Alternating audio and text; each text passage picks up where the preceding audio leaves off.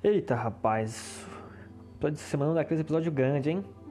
Tem umas quatro resenhas, tirando Walking Dead, tem o Chernobylite, né? A resenha barra review, né? Mais review. Tem Assassin's Creed Revelations, tem o Farting Tides, Guardiões da Galáxia, tem as notícias da semana ainda, tem The Walking Dead, nossa! O de hoje é... é grande. Vamos lá começar com Chernobylite.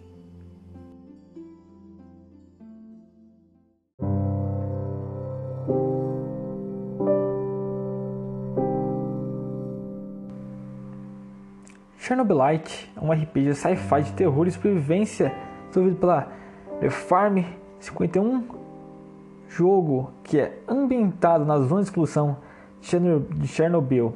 No jogo você acompanha Igor, um físico e ex-funcionário da usina de Chernobyl, de volta a Pripyat para investigar o misterioso desaparecimento de sua noiva ocorrido há 30 anos. Esse é um jogo que, sinceramente, está longe de ser o jogo do ano, mas é um bom jogo, principalmente para quem estava na vibe de jogar o Stalker 2, né, com os acontecimentos, infelizmente Stalker 2 a gente não tem a mínima noção que, do que vai acontecer com ele, se vai acontecer algo com ele, né? E Chernobylite é muito, muito inspirado, é, principalmente na direção de arte em Stalker. Lógico, também pega influências do Metro e do Fallout como sistema de construção, embora não seja tão é, sofisticado e complexo quanto o do Fallout 4, ele me lembra mais o Fallout 4. É, talvez minha memória esteja indo para um lugar mais simples, mas me lembra o Fallout 4. Mas embora ele seja muito inspirado nesses jogos, ele não é de uma maneira uma cópia barata. É um jogo que, embora como eu disse, não vai ser o jogo do ano, ainda é um jogo que tem o seu valor né? Mas sendo um, um jogo um estúdio do leste europeu, é sempre interessante ver o que, o que esse pessoal faz e a competência desse pessoal, porque eles têm bastante, pelo menos na questão artística, né?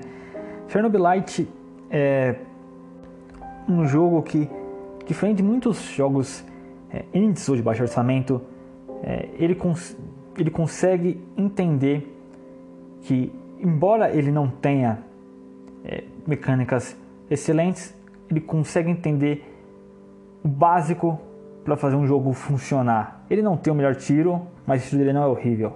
Ele não tem a melhor exploração, a exploração dele não é horrível. Na verdade, eu até gosto.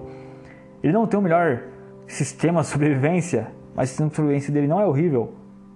Ele não tem o melhor tipo de construção, melhor sistema de construção, como eu falei, mas também está longe de ser horrível. É um jogo que consegue ser sempre mediano no sentido de manter uma média consistente na obra como um todo, indo desde suas mecânicas até a sua história e passando pela trilha sonora e a direção de arte é um pouco acima da média do, do resto do jogo. O que ajuda a ele conseguir fazer, principalmente no terror, uma questão, uma, uma situação muito boa envolvendo o ambiente e tudo mais. Né? Isso é um triunfo do jogo. Ele consegue entender o que ele é, consegue usar os seus pontos fortes, como a direção de arte, para criar um mundo interessantíssimo e bem, mas bem, bem certinho sobre o que ele é. Embora no final da jornada ele deu uma boa derrapada ali, mas nada que tire o brilho do jogo. Chernobylite, cara, é um jogo que eu sinceramente recomendaria fácil só pela questão artística. Como eu disse, ele mantém uma média consistente do jogo. É um jogo que, sinceramente, a escrita dele eu acho bem legal, não acho, não senti nenhuma falha nele. né? embora também tem várias opções para você seguir no jogo e ver diferentes diálogos e situações. Mas eu não posso recomendar esse jogo de jeito nenhum, principalmente nos consoles base, né? Como no Xbox One, que foi a plataforma que eu joguei. Porque esse jogo, sinceramente, cara, tá cagado. E aqui eu quero fazer uma ressalva, porque recentemente saiu a versão de nova geração e os relatos que eu tive dela foram que essa versão está boa, mas eu recomendo que vocês deem uma olhada por vocês mesmos. Mas falando sobre a versão do Xbox One, né, Xbox One Fat, cara, ela tá bem porca, cara. Assim, acho que é um meio porca, tipo nível contra ou pior, cara, porque é um jogo que, cara, dá várias travadas, várias travadas, várias, várias, várias mesmo assim, cara. Não passa, sei lá, 10 minutos sem dar uma travada assim. Uma travada, fica, sei lá, uns 10 segundos parado, volta, sabe? Uma performance que não é consistente, sabe? Não é consistente. Um jogo que vai te irritar, cara. Muito em diversas situações, cara. O jogo comigo crashou sete vezes. Sete, sete vezes. Sete vezes ele não iniciou o jogo. Assim, eu apertei ele, ele ficou na tela ali. É, apertei no ícone dele, ele ficou na tela ali para carregar o jogo e nada. Ficou parado ali, sabe? Como se o jogo não. O Xbox não puxasse o arquivo do jogo. Sabe? Ficou assim, sete vezes. Eu contei. Sete vezes. Sim, esse jogo deu duas vezes erro na memória de vídeo. Sim, eu nem sei como é que isso. Só, só o único jogo que deu isso comigo foi o Control. O único. O único jogo que fez isso comigo foi o Control.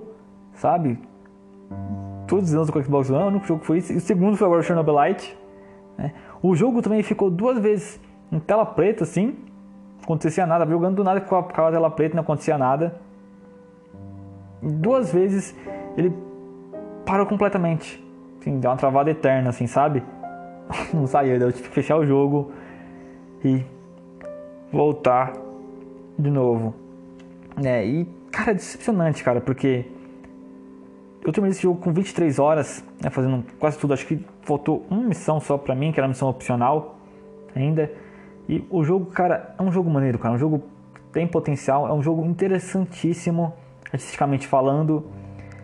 Mas que, cara, a questão técnica dele, cara, de performance, é, torna ele um jogo impossível de recomendar, cara. Impossível de recomendar, sinceramente, porque ele saiu, é, foi lançado na Xbox One dia 28 de 9 de 2021 e, cara, passou bastante tempo para eles arrumarem um jogo e eles não arrumaram. Eu, sinceramente, não acredito que essa versão do Xbox One vai ser consertada. É, provavelmente vai ter atualizações, mas não acredito que vai ser consertada porque realmente o estrago é feio. É, o jogo tem uma versão de, de teste. Eu não sei se a, acredito que a versão de teste conte tanto para Xbox One quanto para Xbox Series S e Series X. Então recomendo que você pegue a versão de avaliação para no mínimo testar o jogo. Mas eu sinceramente, cara, não recomendo para Xbox One porque você vai sofrer, cara. Você vai sofrer. E é um jogo interessante, cara, assim, um jogo interessante que realmente merece que você jogue ele sem esses problemas técnicos, cara. Então, você tá no Series S, Series X aí, avalie hum, comprar o jogo, dê uma atenção para ele. Mas você tá no Xbox One, eu recomendo que você, sei lá, use a avaliação. Também o pessoal do nova geração também usa avaliação, né? Mas você, principalmente no Xbox One, usa avaliação, cara, e vê se você vai aguentar jogar o jogo desse jeito. Assim, não sei se a avaliação né, vai condizer com o resto do jogo, a questão da performance, mas dá uma olhada aí, cara, porque realmente performance é tensa.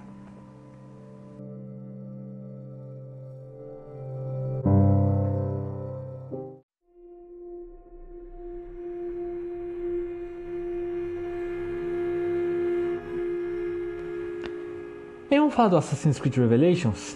Sim, finalmente terminei a Collection vamos falar sobre o Assassin's Creed Revelations, que eu terminei há um bom tempo, tava devendo aqui trazer para vocês aqui a resenha, mas eu tô trazendo aqui esse que foi lançado originalmente em 15 de novembro de 2011, geralmente saiu para PlayStation 3, PC Xbox 360, né? Mas agora Ezio Collection tá no PS4, Xbox One, PC, Switch, PS5, Xbox Series, né? Ver a retrocompatibilidade. Jogo esse que é o último jogo que tem o Ezio como protagonista principal. Acredito que é o, o último que ele aparece, sendo bem sincero assim, toda a franquia. A trama, né, a sinopse do Revelations é que o Ezio vai refazer, né, vai atrás da história, dos passos do Altair para descobrir a verdade por trás da, do credo e para descobrir verdades da ordem dos templários também, né? E verdades outras revelações também, né? Por isso se chama Revelations. Esse é o sinopse mais sem spoiler possível. É, esse aqui é o terceiro jogo, obviamente estou sendo repetindo, me repetindo aqui, mas é o terceiro jogo da da trilogia do Ezio, né, continua aquela fórmula que começou aprimorada no 2, né? Revolucionado no 2, aprimorada no Brotherhood e continuada aqui. E o Revelations, cara, ele é um jogo mais contido, sabe? Ele tem, assim, assim que nem no How to Beat, que a história principal é 12 horas e meia, principal mais extra é 20 horas e meia e compressionista é 34 horas e meia. Então, é um jogo mais curto do que o 2 do Brotherhood. É um jogo mais redondo, sabe? A economia do jogo é melhor. O mapa do jogo, esse é um mapa só, não tem dois, então é um mapa mais de boa. É um Ezio que eu gosto mais, um Ezio mais velho. Assim, esse é o Ezio que eu gosto, que eu tenho pra mim, sabe? Gosto mais, muito mais desse Ezio. Tenho muito mais apreço por ele do que o do 2 e do Brotherhood. Sabe? Eu acho que eu gosto desse Ezio meio canastrão, sabe? E mais, mais, mais experiente, sabe? Eu gosto disso. Gosto dessa, desse equilíbrio. Isso, isso é uma coisa que eu gosto muito aqui no Revelations, né? E é maneiro que, por ele ser um jogo mais contido, ele consegue errar menos, sabe? O parkour dele também tá, tá melhor, tá mais redondo. Então tá tudo melhor. A economia tá melhor, Aquele sistema lá dos pombos também tá melhor, tá bem mais interessante. O combate também tá melhor. Ele evolui tudo. A história também, acho que é a história que eu mais gosto, sabe? É, falta um vilão como os Borja, principalmente o César no Brotherhood. Falta, sabe? Muito mais sobre o Ezio do que sobre um vilão em si, né? O Revelations. Mas eu, eu gosto disso, eu gosto dessa jornada do, do Revelation, sabe? Eu acho que no jogo assim fecha bem a trilogia. Tem que assistir o Embers, que eu não assisti ainda, porque não sei porque na porcaria da Ezio Collection não dá pra você colocar legenda no, nos filmes que vem. É uma desgraça, não dá. Não dá pra você fazer nada. Você aperta alguma coisa vai pro menu. Uma desgrama, uma desgrama, cara. Eu um negócio mal feito. Isso pior que não foi nem, né, nem agora que ela tá cagada, foi na época que ela tava boa ainda. Você vê a, a situação. Mas o Assassin's Creed Revelations é um bom jogo. Eu sinto que eu não consigo apreciar ele tanto porque eu joguei em seguida, assim, do 2 e Brotherhood, assim, não em seguida direto. Acredito, talvez Brotherhood foi, não tenho certeza, mas. Eu até, até perdi o tempo aqui na minha cabeça, mas. Dado, uma, ter dado um tempo maior, sabe? Para jogar esses jogos assim. Mas eu acho que o Revelations pra mim, eu acho que é a fórmula é, do Assassin's Creed 2 Brotherhood bem refinada assim, sabe? E muito bem feita, cara. Acho que é o jogo mais redondo da trilogia do Ezio. E sinceramente, cara, é que o Brotherhood, eu acho muito bom Brotherhood, cara. Eu gosto muito do Brotherhood. Mas pra mim o Revelations é facilmente melhor que o 2, cara. Facilmente. Facilmente. Então agora que terminamos nossa resenha aqui do Revelations, finalmente me libertei da Collection, cara. Que tava dando pesadelo já. Porque depois, cara. Não sei se eu vou inventar ainda de fazer trazer todos os Assassin's Creed. Tipo, quero que depois é o 3, né, cara? 3 eu não tenho boas memórias do 3. Mas enfim, qualquer coisa, se aparecer aqui no podcast eu falando, é que eu fui louco o suficiente para fazer isso.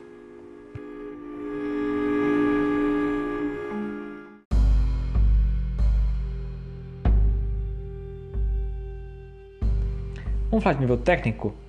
Vamos falar de Far Changing Tides, jogo que saiu dia 1 de março. Sim, demorei um tempo para falar desse jogo. Sim, para todas as plataformas possíveis e nas plataformas da Microsoft saiu no Game Pass Day One. Então saiu direto dia 1 de março. Eu trouxe série no canal, então deem uma olhada lá no canal do YouTube. E esse jogo também saiu para xCloud, então você pode jogar ele via nuvem.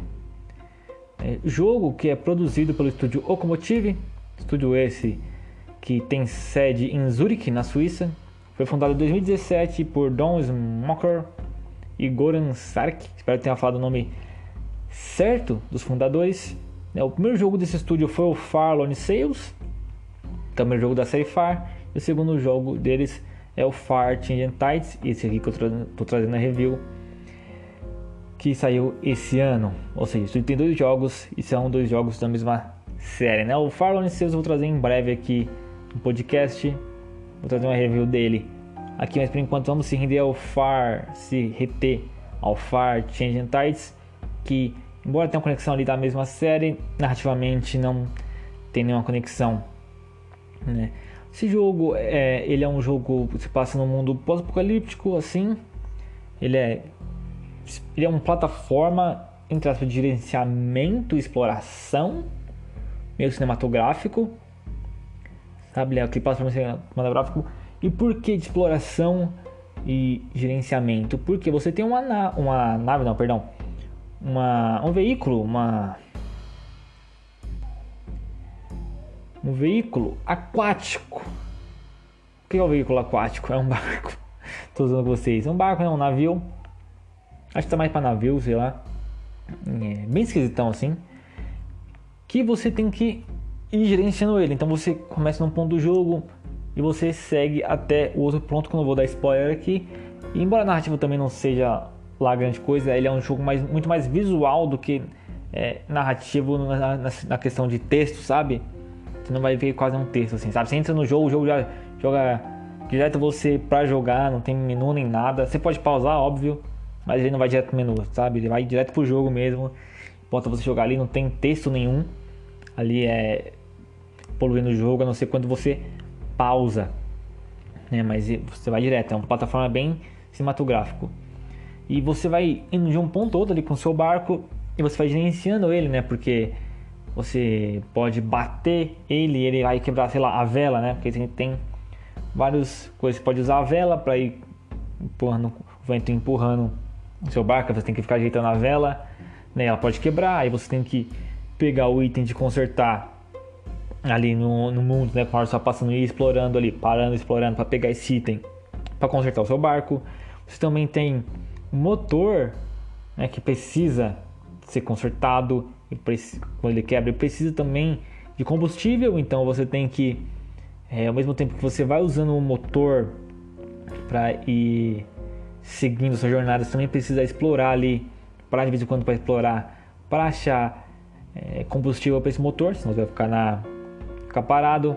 Né? E aconteceu comigo, tive que reiniciar, voltar no checkpoint. Não sei se foi um bug alguma coisa, mas aconteceu comigo, eu não consegui achar nenhum suprimento assim, né? nenhum, nenhum combustível perto e ter que voltar um, um save, né? Mas mais burrice minha do que problema do jogo. Você também tem um, um sistema de. Como é na água, assim, né? Você está na água, você pode deixar ele assim, né? Sobre, sobre a água, ou você pode afundar ele como submarino. Vai ter partes que vai ser obrigado a fazer isso, né? Para passar por baixo de algumas paredes, alguns obstáculos e tudo mais. Né? E conforme você vai chegando nessa jornada, tem uns obstáculos que você vai ter que resolver uns. Não diria nem que puzzles, mas você vai ter que só tirar eles ali, os obstáculos da frente do seu navio. Não tem necessariamente puzzle, sabe? Não, não travei em nenhuma parte assim, falando, nossa, o que tem que fazer aqui, sabe? Não, sabe? Não, não, não teve isso. Esse jogo tem a trilha sonora feita pelo Joel Scott. Scott, a gente fala. É o CH no final de Joe Scott. Scott. Ele é o compositor que faz uma trilha sonora aqui muito boa, muito boa mesmo. Acho que sim, é sensacional. E junto com a direção de arte, cara, desse, desse jogo aqui, que trabalha de arte, que faz arte de animação, é de Martina Hugentobler e a arte é de Tim Burger. Eles são o pessoal que faz arte e é, cara, a arte o trabalho de arte é sensacional desse jogo, é muito bonito, direção de arte fantástica, trabalho de arte. E junto, junto com a trilha sonora ali, cara, nossa, dá uma experiência única pro jogo, cara. Assim, é um jogo bem diferente que está acostumado, é um jogo mais calmo, mais lento, sabe? Não é chato, ele é lento, ele é, tá em outra vibe, sabe? Ele não é aquele jogo de ação, nossa, frenético. Ele requer que o jogador esteja atento ali e relaxado, sabe? Relaxado, apreciando aquele visual e apreciando aquela experiência, sabe? Eu, eu gosto de jogos assim. Eu gosto de jogo, sinto falta desse tipo de jogo, sabe? O último jogo realmente assim que eu senti esse negócio de parar e experienciar algo, cara, que eu me lembro assim foi, sei lá, Red Dead 2, sabe? É algo completamente fora da casinha, porque é um jogo de ação, assim. Né? Mas embora tenha essas partes você parar e contemplar, parar e vivenciar a, o jogo ali completamente, né? Mas é assim, eu sinto falta desse tipo de jogo assim, cara. Não um jogo só jogar assim, ah nossa, temos uma trilha maneira e uma direção de arte legalzinha. Não, cara, é um jogo com substância. Um jogo bem, bem legal, cara. Bem legal mesmo. Recomendo que vocês joguem. Acredito que tá no Game Pass ainda, se não tiver. Deem seus pulos aí pra jogar esse jogo porque ele é muito bom jogo, cara. Muito bom jogo. Recomendo.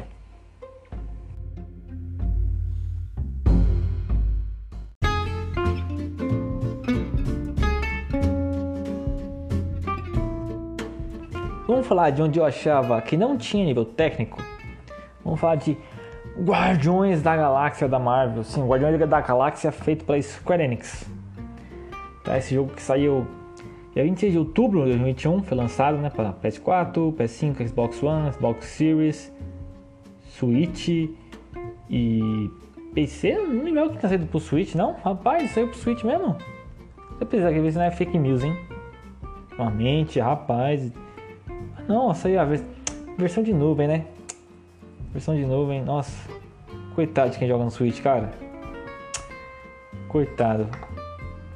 Mas enfim, o jogo saiu em outubro e em 2022 chegou no Game Pass e ele é feito, é publicado pela Square Enix e é feito pela Eidos Montreal, que é do mesmo pessoal que trabalhou no Deus Ex.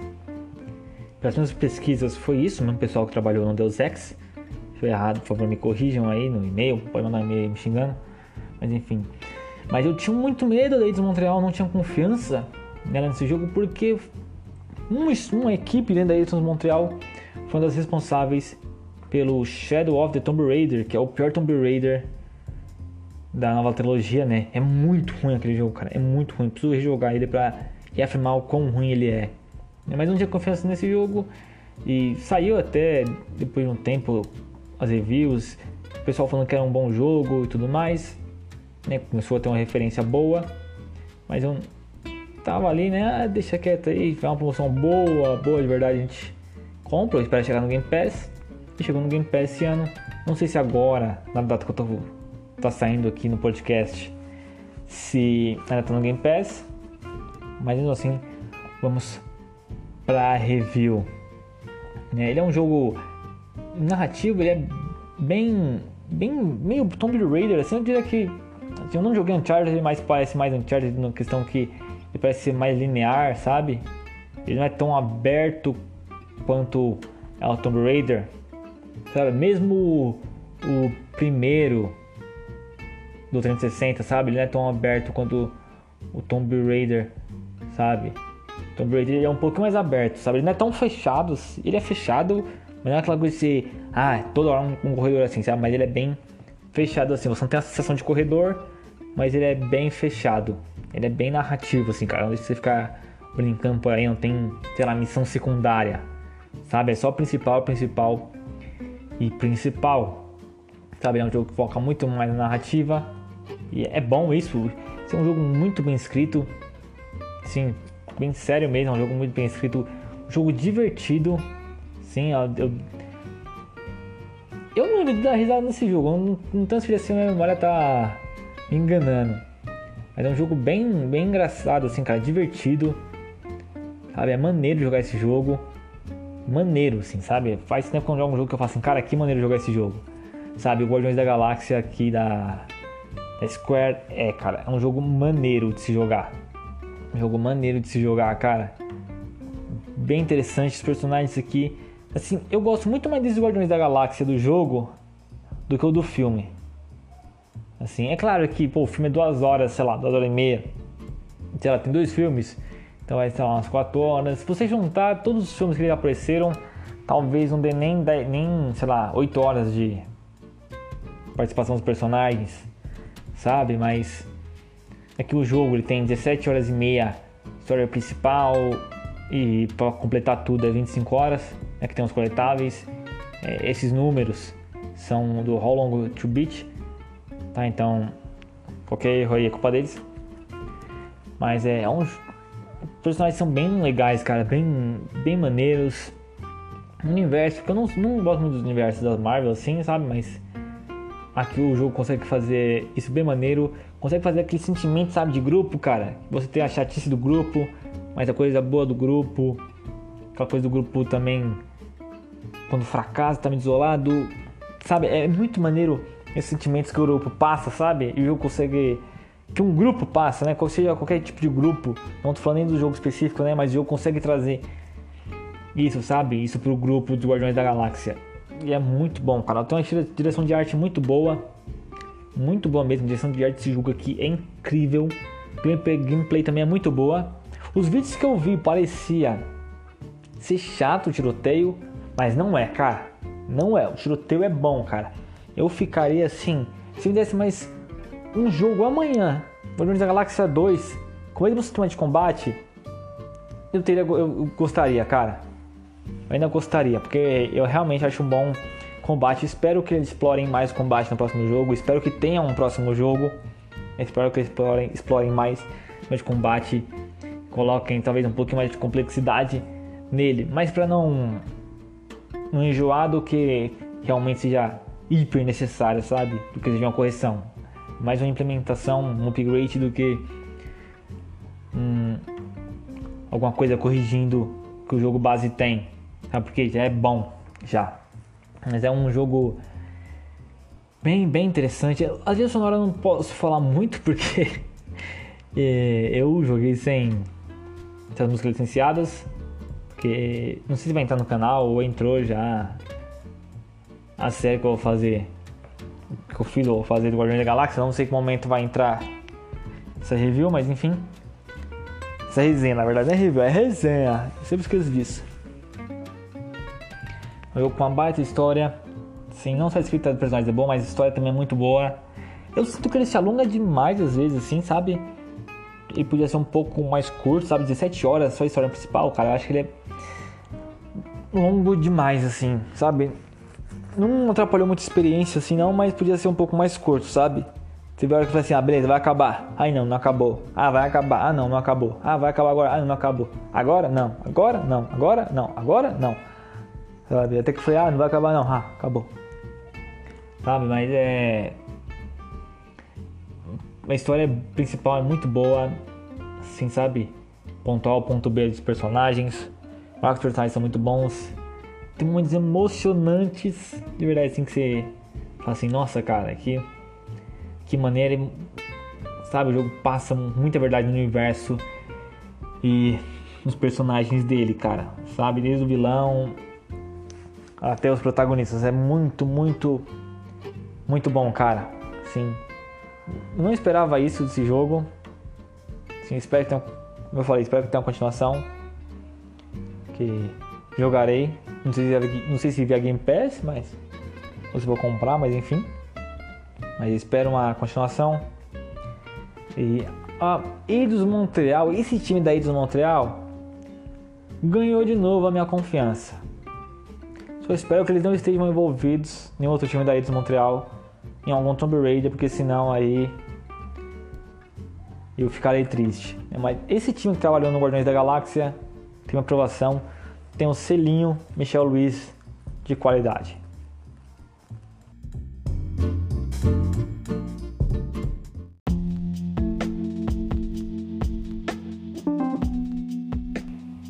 E finalmente foi anunciado o Games with Gold de maio.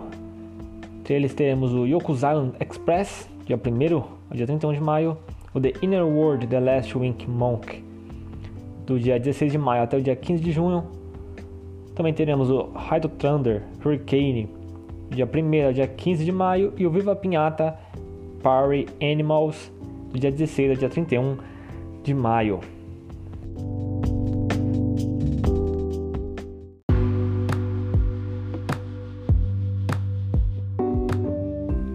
vamos para a primeira quinzena do Game Pass de maio.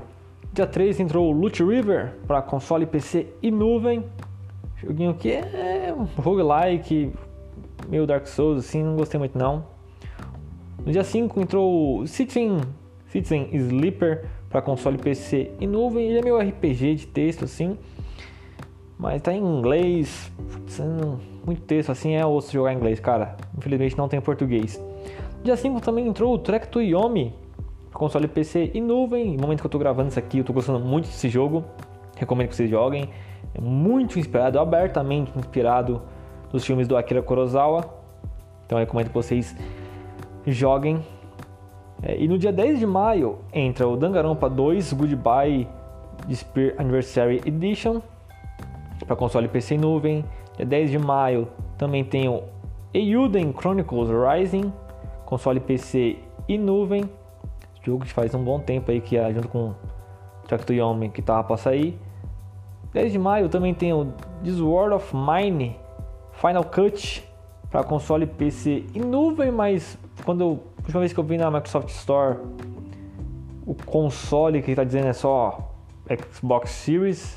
Eu não sei porque eles colocaram console e não especificaram que era só Xbox Series X e Series S, né? Mas enfim. E fechando primeira quinzena, dia 12 de maio, é, entra o NB, NBA não, NHL 22. Tudo N, NBA, NHL, NFL, isso é uma desgrama. Mas ó, o NHL 22 entra via EA Play para console. Tá? Especificou só console.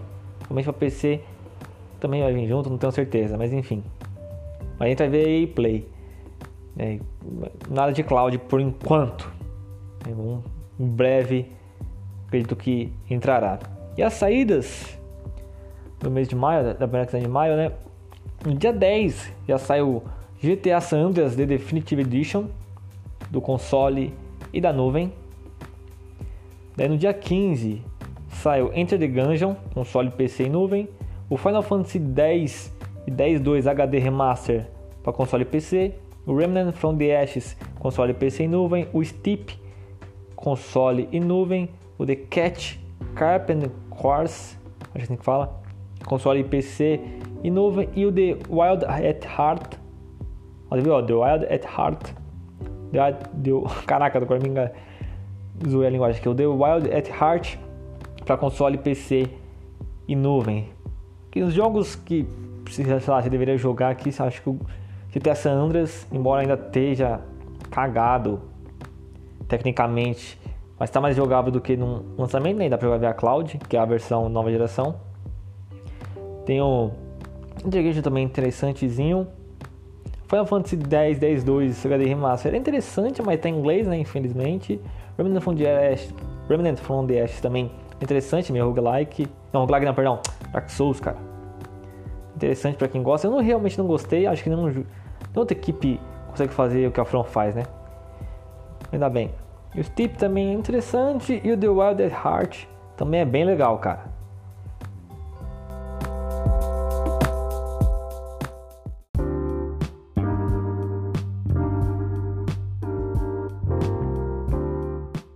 Vamos para as notícias da semana. Isso, ó, tô gravando essas o episódio aqui da quinta-feira, dia 5. E assim, tem a sexta-feira, né? Não sei o que vai acontecer, mas sinceramente, essa semana até quinta-feira foi bastante agitada, na minha opinião. Então vamos lá. Primeira notícia aqui, a Embracer Group comprou os estúdios da Square Enix Ocidental. Sim, a Square vendeu a parte ocidental dela. A Embracer Group comprou a Crystal Dynamics, Eidos Montreal e a Square Enix Montreal e as IPs que vêm junto desses estúdios, né, como Tomb Raider, Deus Ex, Chief e The Legacy of Kain, por mais de 300 milhões de dólares. Na verdade foi exato, né, 300 milhões de dólares exato. É. A Square ainda vai ficar com alguns estúdios ocidentais externos, né, parceria com os estúdios ocidentais externos. E continua com IPs como Life is Strange, Outriders e Just Cause. Aqui a Square se pronunciou por motivo da venda, daí, abre aspas, a transação ajudará a empresa a se adaptar às mudanças em curso no ambiente de negócios global, estabelecendo uma colocação mais eficiente de recursos que aumentará o valor da empresa, acelerando o crescimento nos principais negócios da empresa e a presença no entretenimento digital. Que continua aqui, ó. Além disso, a transação permite o lançamento de novos negócios, aumentando os investimentos em áreas como blockchain, inteligência artificial e nuvem. Então esse é o que eles acham, né? Acho que venderam para investir, acho que é o futuro que é o blockchain, inteligência artificial e nuvem, né? E que continua aqui, a medida senta na política de otimização estrutural do negócio que a empresa decidiu realizar no plano estratégico de médio, de médio prazo divulgado no dia 13 de maio de 2021. Então é uma mudança acontecendo na Square. Eles acham que blockchain, IA e nuvem é o futuro. Acredito que IA e nuvem, mais nuvem, interessante, blockchain ainda é demais, cara. Não sou um cara que torce contra, tem muita gente que torce contra, né? mas não sou esse tipo de cara não. Mas se blockchain for, for ajudar, for ser maneiro, for melhorar a vida das pessoas, assim, né? Tecnologicamente falando, acho interessante. Eu gosto da ideia, mas embora não tenha me aprofundado muito, mas acho que para games não sei se é tão interessante assim, mas enfim. Né? Mas agora vai, tem só Square Japão só, cara. E um Live Strange ali e uma outra parceria externa, cara. Não duvido nada que a Square acabe, sei lá, relacionando com a Sony. A Sony devia comprar logo a Square, cara, sabe? Todos os jogos japoneses importantes já saem exclusivos para PlayStation, então vai logo, cara. Vai pra casa do cacete com a Sony junto, vai. Agora falando mais da transição, a transição está sujeita, obviamente, a várias aprovações regulatórias e aprovação externa, né, mas espera que o processo seja concluído durante o segundo trimestre do ano financeiro da Embracer 22 e 23, né? 2022 e 2023, entre julho e setembro de 2022, né? É a expectativa de aprovação e regulamentação certinha. E para quem não sabe, a Embracer Group é dona da DHG Nordic, Deep Silver, Cybertrash, Gearbox e outros. Sabe, os caras têm mais de 90 estúdios, cara. É gigantesco. A Embracer Group, cara, gigantesca. E lembra que eu tinha falado no episódio passado sobre o anúncio né, do Xbox Game Bethesda Game Showcase? E começa a aparecer os anúncios de eventos que vai acontecer naquela época ali, né, onde é E3, né? Foi anunciado que a data do Summer Game Fest desse ano, né? Que é o evento que acontece ali também no meio daquele bolo de eventos ali, né? Será no dia 9 de junho, uma quinta-feira, né? Vai começar ali, provavelmente é como fosse a abertura D3, né? Começar dia 9 de junho, quinta-feira, às 15 horas, né? Ou 3 horas da tarde, horário de Brasília. Então a gente tá começando a ver já os eventos que vai começar a ter aí. Por enquanto, é só o Summer Game Fest e Xbox e Bethesda Game Showcase. Acredito que até o final, até o final de maio já tem todos os eventos certinhos que vão acontecer. o ruim não ter três, cara, é que ficam 300 eventos, né, cara? Tem que assistir o evento indie, evento, evento indie 1, 15 eventos indie e, sei lá, dois AAA, sabe, cara? Meio osso isso. Tomara que seja uma boa E3. Outra notícia interessante, que ó, o Fortnite foi adicionado ao xCloud de graça pelo site xbox.com/play no iOS, PC e Android. Né? E o interessante é que para você jogar você não precisa ser assinante do Game Pass Ultimate. Você não precisa. Você só acessa xbox.com/play, coloca sua conta da Microsoft e joga de graça. A versão que está nesse xCloud é a versão mobile do Fortnite, tá? Mas é interessante isso, né? Que dá pro pessoal do celular que não tem um celular robusto, né? Que rode Fortnite consegue jogar pelo xCloud é de graça. Tem um texto um pouquinho assim, não deu para perceber muita coisa não, mas é interessante que tá lá, cara, você joga de graça.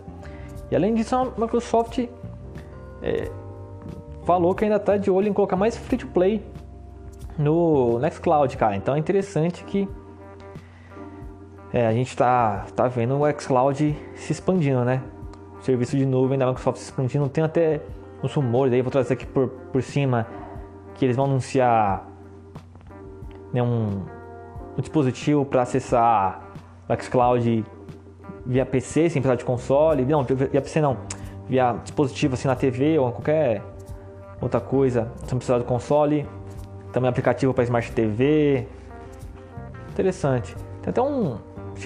Tem, acho que foi um Tom. Cara, não é um Tom Henderson, um Tom Reds, acho que é o nome. Não tenho certeza. Caraca, perdi agora o nome do Leaker. Não do Leaker, né? Mas o cara que tava especulando.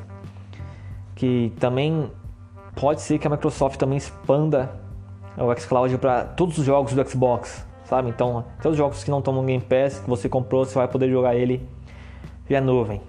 Se isso acontecer, é bem interessante, cara. Bem interessante mesmo. Vamos esperar para ver. Só o cara que deu, soltou essa, esse rumor aí, né? Essa especulação. Falou que a gente pode ouvir isso no próximo, nos próximos meses, então pode ser parte do da E3, né? Do showcase da Microsoft. Próxima notícia. Anunciado em 2020, o remake do Prince of Persia: The Sands of Time já teve o lançamento adiado inúmeras vezes e agora houve uma importante mudança no desenvolvimento. A Ubisoft Montreal, estúdio principal da empresa, assumirá o cargo de desenvolvedor líder. O projeto que antes estava na mão da Ubisoft Pune e Ubisoft Mumbai agora está na mão da Ubisoft Montreal. Segundo o comunicado, abre aspas, esta decisão é um passo importante e a equipe, com base no trabalho realizado pela Ubisoft Pune e Ubisoft Mumbai, agora levará o tempo necessário para se reagrupar no escopo do jogo para oferecer a melhor experiência para este remake quando estiver pronto. Fecha aspas. Então, esse remake tá tá osso para sair. É, a Ubisoft como tudo tá osso, né, cara? Muito problema na Ubisoft ali tá passando por uma difícil Ubisoft, né? até questão uma possível compra, então tá difícil pros caras. Espero que a Ubisoft é uma boa empresa, assim, tem coisa boa para oferecer ainda, eu acredito. Reformular um pouco o gerenciamento ali, oferecer jogos mais interessantes. É o caminho para ela conseguir reerguer, porque tá precisando, cara. O gerenciamento do, do estúdio tá uma porcaria, cara. Uma porcaria. Última notícia aqui que não é relacionada ao games, né? Mas entretenimento. Mas como não é só uma notícia, eu vou colocar tudo junto aqui. Né? E é sobre a Paramount. Nas chamadas de ganho da Paramount foi revelado que no último trimestre o Paramount Plus ganhou 6,8 milhões de assinantes, né? graças ao série do Halo. Boa parte graças ao série do Halo, né? Totalizando um total de 40 milhões de assinantes no total de serviço. Sim, cara, 40 milhões de assinantes eu acho que é bem interessante, visto que não parece que a Paramount investe um caminhão de dinheiro no serviço, sabe? Não parece o foco da empresa, como o Disney Plus parece ser um foco grande da Disney, ou a Netflix, Prime Video, tudo mais, sabe? Então acho 40 milhões interessante para o serviço.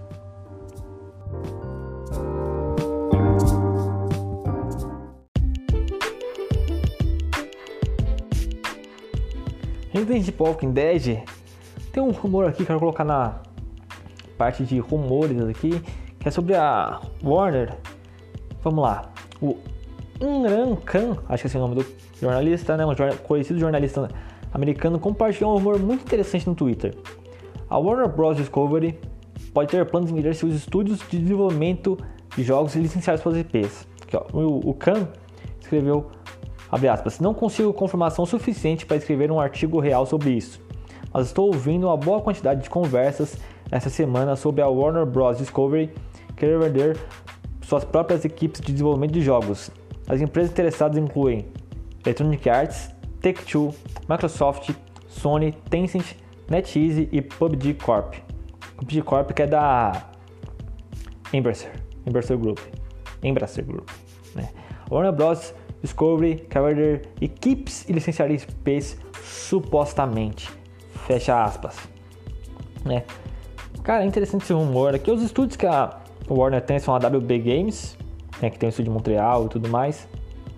Tem a Avalanche Software, que é o que está fazendo o Harry Potter. Tem a Monolith Productions, que é que faz o, o Shadow of Mordor, Shadow of War. E agora o jogo da Mulher Maravilha.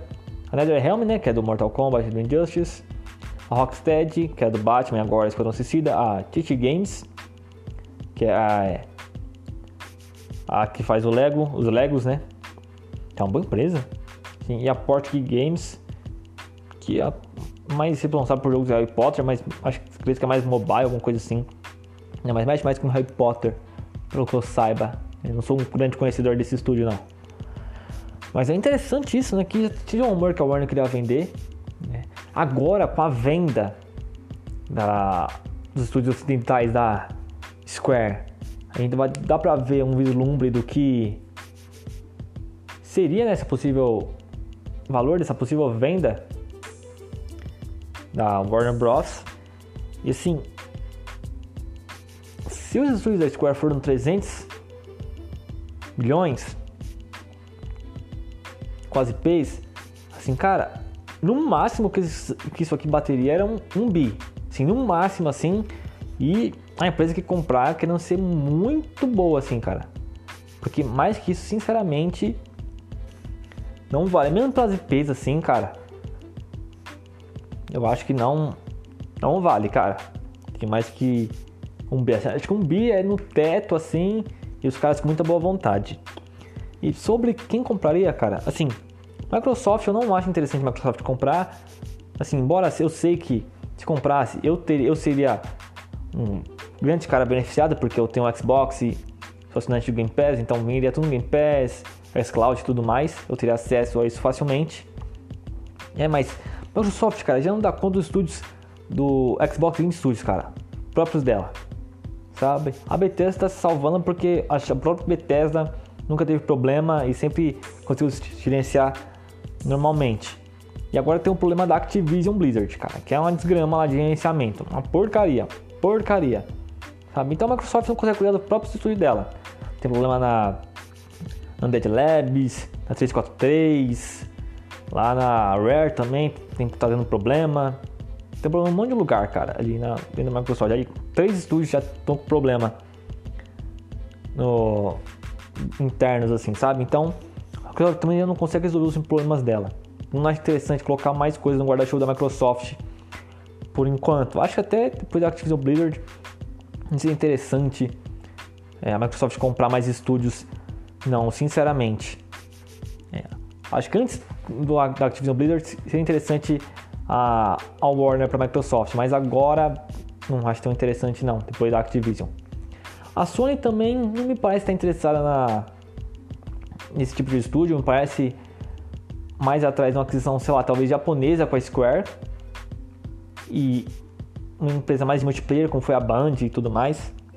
Eu acho que a Warner para isso não seria interessante, né? O Warner Bros Games, né? Os games da Warner Bros não seria interessante para isso, que são mais conhecidos por single players. Né? Então, fazer estúdio criar coisas novas, multiplayer, assim, que seria a primeira coisa que eles iam fazer, o primeiro multiplayer que eles iam fazer talvez na vida não é interessante, sabe? É mais interessante pegar um estúdio mais capacitado para isso, né? Já experiente com multiplayer. Né? Daí sobra a Tencent, que eu não sei que a Tencent pensa, né? Não sei assim qual a visão delas para games. Eu sei que tem foco no mobile, o NetEase também tem mais foco no mobile, pelo que eu saiba. Então, sei lá, não parece tão interessante. A PUBG Corp tenho medo, assim, porque foi bem específico a PUBG Corp, não a Embracer. Assim, então, um país que caiu no guarda-chuva ali do PUBG. Eu tenho medo dos caras botar a Rocksteady pra fazer versão, sei lá, narrativa do PUBG, sabe? Então, ou coisa mobile. Então, melhor não. Daí você sobra, cara, quem? Take-Two EA. Take-Two EA. A EA seria muito interessante, do ponto de vista da EA, seria muito interessante, cara. Que aí precisa de estúdio. Aí não tem bons estúdios que fazem a coisa diferente do que é, Battlefield, FIFA, jogos de esporte, Need for Speed, sabe? Tem a BioWare que faz um negócio diferente ali, mas só isso, de resto é tudo estúdio externo que eles fazem parceria, sabe? Então, seria interessante você ter estúdios diferentes, sabe? Seria o que? Vai, Avalanche Software, Monolith, NetherRealm, Rocksteady, sabe? Quatro estúdios fazendo coisas diferentes e novas para você. NetherRealm seria um prato cheio para EA, colocar 500 microtransações ali nos jogos de luta, sabe? A Twitch Games também, com jogos mais infantis, sabe? Para EA isso é interessante. Para esses estúdios, eu acho que não, porque EA mata os estúdios, sem pena nenhuma. Tirando dentro disso, cara, a mais interessante é a Take-Two, cara, que já falou que vai quer ser uma das gigantes games, que vai lutar para isso, que para fazer aquisição. Então, já fez a aquisição da Zynga, que foi 10 bilhões. Então, não sei se já passou já, não vai passar ainda. Talvez a, a Warner, cara, para o Warner seria mais interessante a Take-Two, cara. Sim, sinceramente. Dessas que tem aí. A Take-Two também seria bem interessante, teria mais estúdios, teria uma propriedade intelectual interessante, né? Batman, é, Harry Potter, Superman, Mulher Maravilha, Liga da Justiça. É, teria uma boa IPs para você trabalhar. Seria interessante também né, para portfólio do Take-Two. A Take-Two também é mercenária, bota um monte de microtransação, bota, coloca, mas é, eu, não, eu não acredito que a Take-Two vai pegar esses estúdios e vai fazer eles virarem estúdios multiplayer, sabe? Como, sei lá, EA pode tentar fazer. Sabe, colocar os caras pra ser suporte de Battlefield. Take-Two não vai fazer isso, sabe? Take-Two ainda lança jogos, acredita muito nos jogos, né? Segundo eles mesmo falam, jogos é, single player. Então, acredito que faria, os, os estúdios ainda fariam jogos single player, provavelmente com microtransação enfiada no jogo ali, mas ainda continuaria single player, né? E Take-Two não mata estúdios, cara. Sinceramente, assim, não lembro de ter que matar nenhum estúdio. Assim, sei lá, matou a Irrational, mas foi mais a questão do que Levine, até onde me lembre. Me lembro, sabe? E aí mesmo assim ainda tá lá com o Kelevin lá com a Good Story Games, deixando eles quietos lá trabalharem sem encher o saco. Embora a Take-Two também não seja tão boa na questão do gerenciamento de equipes, né? Mas acho que é a coisa mais interessante é, pra, pra Warner, cara.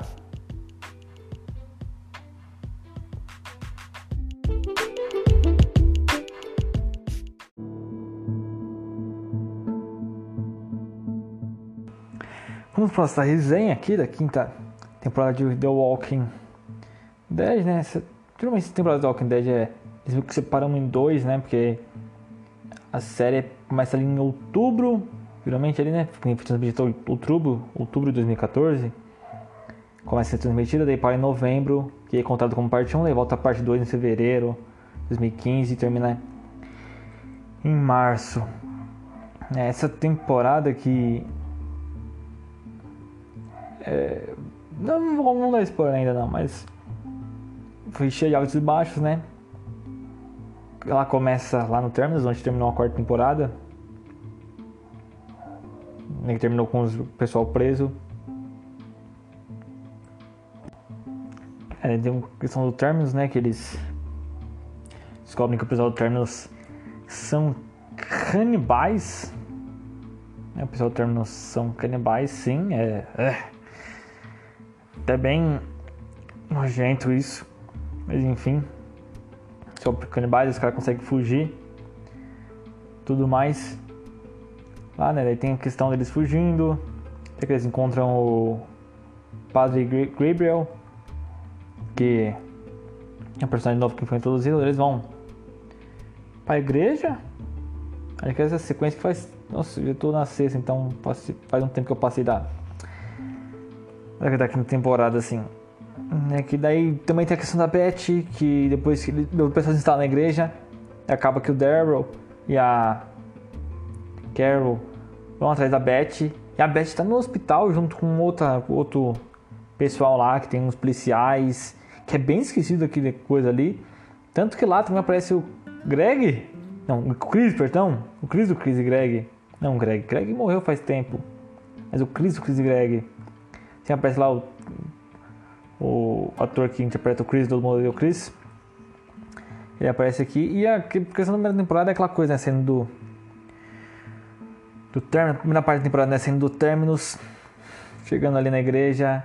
Eles meio que recuperando o fôlego ali, entre aspas, né? Porque construção Terminus. Toda aquela nojeira.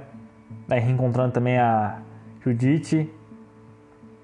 Aquela cena é muito boa. E depois eles indo atrás da Beth. E também tem o questão, né? Depois o pessoal se separa, né? Que é o Daryl e a Carol vão buscar a Beth. E o grupo do Rick fica na igreja e o pessoal ali do Abraham, lá com a Glenn, com a Meg e com o Eugene, que cara é muito bom, é, vão para Washington, né? Daí eles vão seguindo na caminhada para Washington. Mas o Eugene, a gente descobre que o Eugene mentiu sobre isso, né? Sobre isso e. Caraca. É uma. Sim, é. Uma desgrama. O Eugene mentindo. Mas no meio disso aí a gente é. mostrado. Acho que da primeira parte da temporada. Que o Morgan ainda tá vivo e ele tá atrás é, a gente acredita que é do Rick, né? Pelo menos no começo da temporada. Então Morgan é, ele reaparece é, aqui.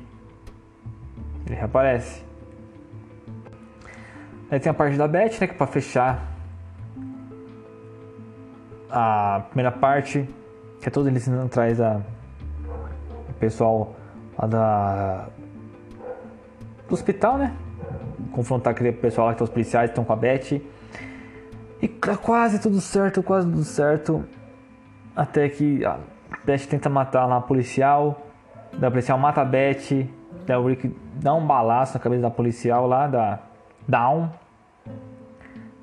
E aí para, não, acontece nenhum tiroteio, porque assim, o pessoal da, do hospital lá não gostava muito da Down. E o Rick ali também não quer derramar mais sangue, né? É, acaba a primeira parte. Acabaria, né? Assistindo um episódio por vez, né? Assim, no lançamento.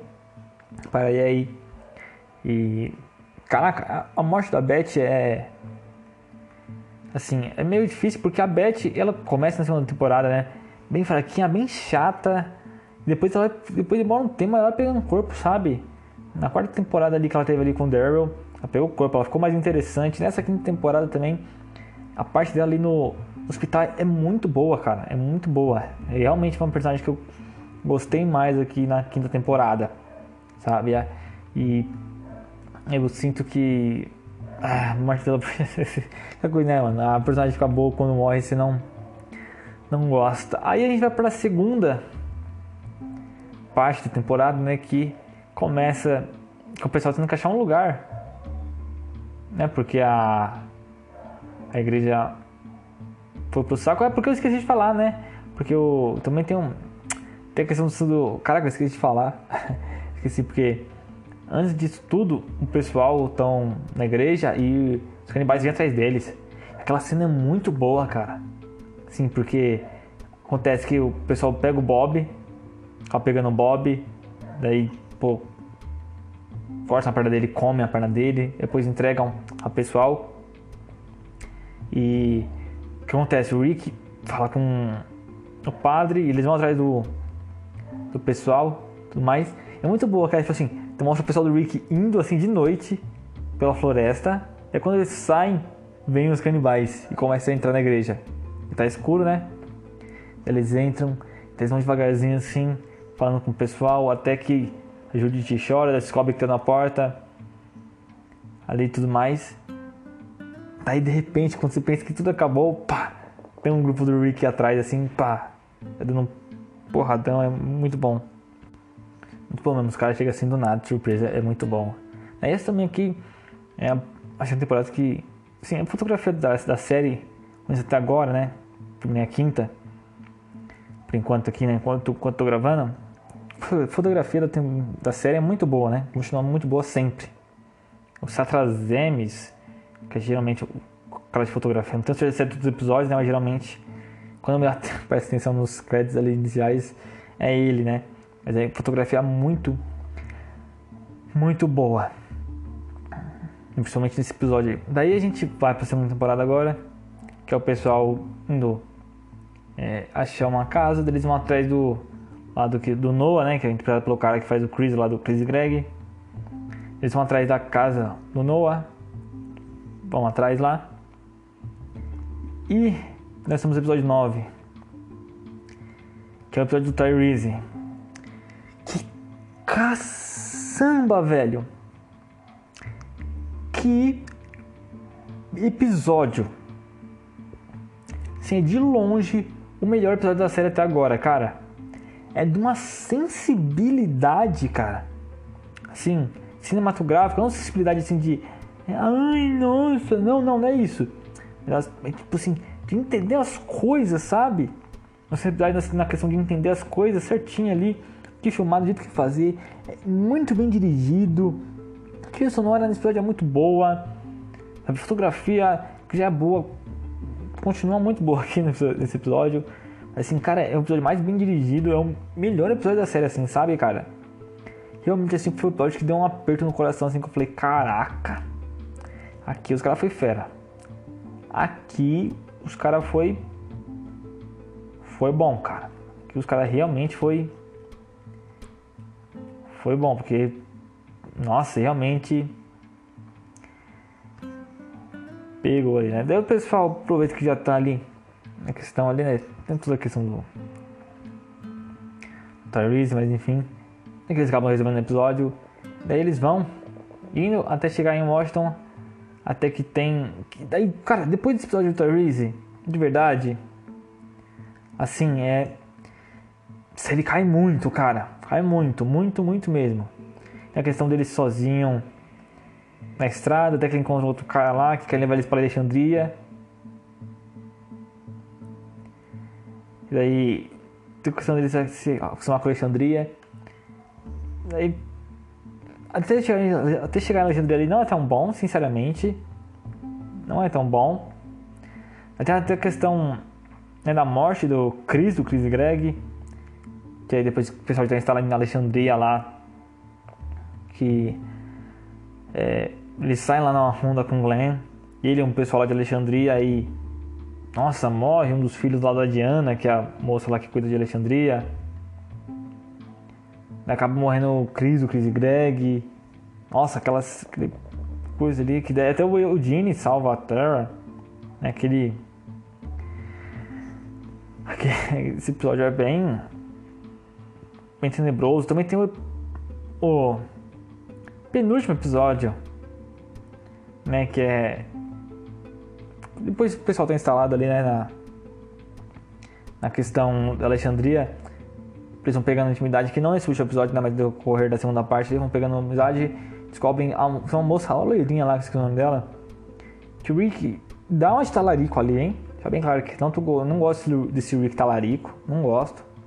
Mas vai na loirinha ali, pá, é casada, Rick, não, entendeu? Só que o Rick não faz nada, só que daí descobrem, ele é Carol, que o marido dessa loirinha aí bate nela, e daí tem uma hora que o Rick se volta, arrebenta o cara na porrada e daí ele dá um ultimato pro pessoal de Alexandria falando que o termo do pessoal de Alexandria vai matar todo mundo e ele precisa fazer alguma coisa. Daí a Michonne acaba parando ele e acaba no próximo episódio. Né? E antes disso eles já estavam planejando pegar Alexandria, né? De pacífica se conseguisse, né? Mas que coisa se precisasse desse um tiro. Né? Mas aí vamos pro episódio final em que. Caraca, eu esqueci agora, mas enfim. Lembrei agora, tinha um buraco aqui. Né? Mas depois toda aquela briga lá do Glenn com o pessoal lá de Alexandria também por causa da morte do Noah e do filho lá da Diana, né? que é com o Nicholas, porque o Glenn briga com o Nicholas. Né? E isso o episódio vai resolver isso. Então tem toda a questão dele com o Glenn, com o Nicholas. Lá o Nicholas tentando matar ele, o Glenn tentando parar o Nicholas. E o Rick, e ali acaba que Alexandria é meio que invadida. Daí o Rick acaba ali, né? Que o pessoal de Alexandria vai fazer um conselho aí pra tirar ele. Acaba que ele. No final, ali, a cena é muito boa. Ele pega os zumbis ali e mostra que Alexandria é fraca, né? Daí acaba que vem o marido lá da loirinha, bêbado, tenta, vem pra matar o, o Rick, mas acaba matando o marido da Diana.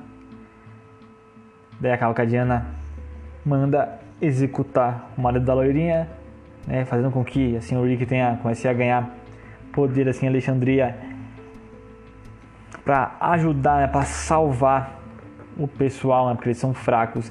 Mas antes disso, lembra que eu falei do Morgan? Sim, acontece que nesse meio tempo o Daryl saiu com o pessoal de Alexandria ali, os suprimentos, acabaram ficando é, encurralados e o Morgan aparece para salvar eles, né? Daí acaba que o pessoal leva ele, o Morgan, para Alexandria. É muito bom a cena, porque quando no, bem no final, ele e o Rick se encontram e o Rick atira no marido da loirinha e na hora que atira, aparece o Morgan falando Rick, sabe? Do tipo, cara, é você mesmo? Por que você tá fazendo isso assim, sabe? Tem aquele contraste do Rick, que desde aquela parte, daquela vez lá que encontrou Morgan é destruído. Tentou mostrar esperança para ele e agora o Morgan com esperança vê o Rick é, destruído, sabe? É bem bem maneira essa essa jogada, sabe? É, é muito bom. É. Mas essa temporada assim, assim, cara, segunda parte assim foi tirando o primeiro episódio do Tyrese, dois episódios finais ali Dois, acho, é, dois, acho que foi os dois episódios finais ali que é bom. De resto, cara. Não, os três, os três, os três é bom. Os três últimos. De resto, cara, assim, realmente foi bem abaixo, assim, sabe? A primeira parte também é boa, mas a segunda parte aí, nossa, já ser.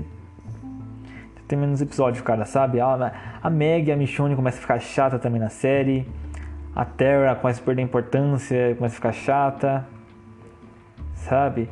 O Rick nessa temporada também tá mais marrendo, mais marrento, perdão, sabe? A introdução do Gabriel do Gribble também é uma chatice, uma chatice, sabe? Chati, chato demais, chato demais o Gribble, faz nada.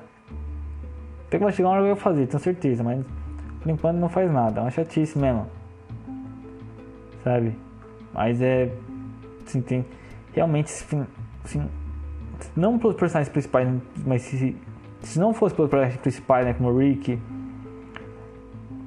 Derry, assim, e a questão da história, que leva os personagens para lugar interessante, assim, o Glenn também, né, Glenn também é muito bom. Cara, realmente a quinta temporada seria horrível, cara, porque. Não, a primeira parte, a segunda parte, perdão. A quinta temporada seria ruim, cara, porque tirando o Tyrese ali nossa, realmente tá abaixo, cara. Pior que é interessante, né? A primeira temporada é boa, a primeira parte da temporada é boa. A segunda parte tem o melhor episódio da temporada da série, mas talvez seja mais fraca, sabe? É, bizarro.